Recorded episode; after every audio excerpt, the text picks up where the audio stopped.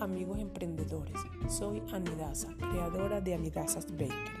Hoy vamos a hablar de la creatividad y la innovación. La creatividad es un proceso mental o capacidad de generar nuevas ideas y conceptos.